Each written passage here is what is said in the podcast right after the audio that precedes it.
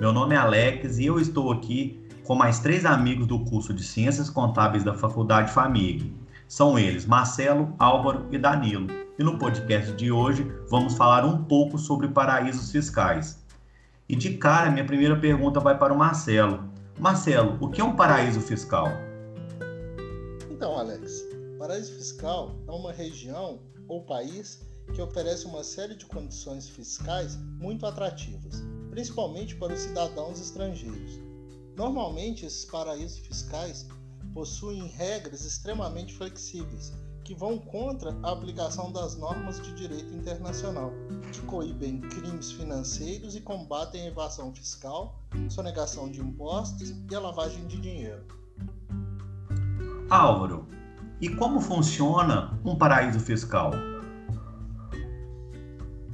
É bom, Alex. É, nessas regiões, o governo local permite que o dinheiro de seus residentes ou até remessas vindas de outros países sejam depositadas com pouca tributação ou até nenhuma. Ou seja, essas medidas elas são utilizadas para facilitar as movimentações financeiras como um todo dentro desses locais, principalmente para aquelas pessoas que não querem pagar um valor de imposto tão alto sobre o seu patrimônio. Ou seja, para fugir das obrigações tributárias de seus países, muitos estrangeiros procuram bancos e instituições localizadas nestes paraísos fiscais para poder guardar o seu capital, seja ele bens, dinheiro ou outra forma de patrimônio. Então, por isso, há uma grande procura por essas regiões. Perfeito. É, minha pergunta agora vai para o Danilo. É, Danilo, que tipo de facilidade um paraíso fiscal oferece? Ô Alex, dentre as várias facilidades, e elas são muitas, eu vou citar aqui é, algumas das mais relevantes, tá? Tributação reduzida é uma delas, ou até mesmo nula sobre o capital depositado. Também proteção da identidade dos depositantes, com a oferta do sigilo bancário quase sempre absoluto. Pouca ou nenhuma burocracia financeira também, seja para evitar capital, enviar capital, abrir conta ou registrar uma empresa. Facilidade também para depositar, movimentar ou retirar também essas remessas são as, as facilidades. É, Marcelo, Existe alguma maneira de identificar um paraíso fiscal? Então, na realidade, não existe assim um consenso sobre como definir se um local é um paraíso fiscal ou não. Porém, de acordo com a Receita Federal Brasileira, é considerado um paraíso fiscal qualquer lugar onde a alíquota de, de tributação seja menor que 20% da renda, ou que ofereça sigilo sobre as informações de empresas e instituições financeiras e, e, como exemplo, nós podemos citar as empresas offshore, que ficaram muito conhecidas nos escândalos de corrupção na política brasileira. É... Danilo, o Marcelo citou uma palavra que rodou muito nos escândalos de corrupção no Brasil, que foi as empresas offshore. É, dentro, dentro desse contexto, o que seria uma offshore? O Alex, excelente pergunta. Para exemplificar bem o que significa uma offshore, eu posso dizer que são atividades fora do país, de domicílio dos proprietários. Né?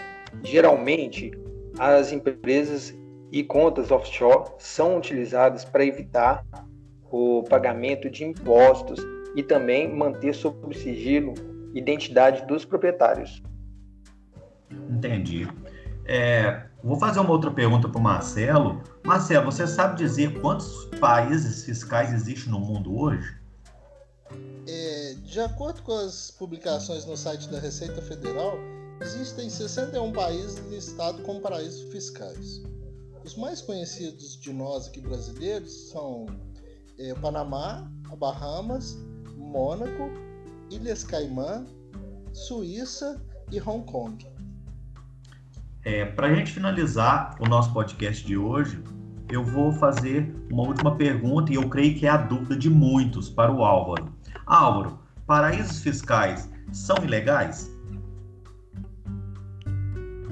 Bom, Alex, é uma pergunta muito interessante, porque com mesmo toda essa polêmica que gira em torno dessa questão dos paraísos fiscais, é importante destacar que os paraísos fiscais em si, eles não são ilegais, já que cada paraíso fiscal é soberano juridicamente para definir as suas, os seus próprios termos fiscais, né?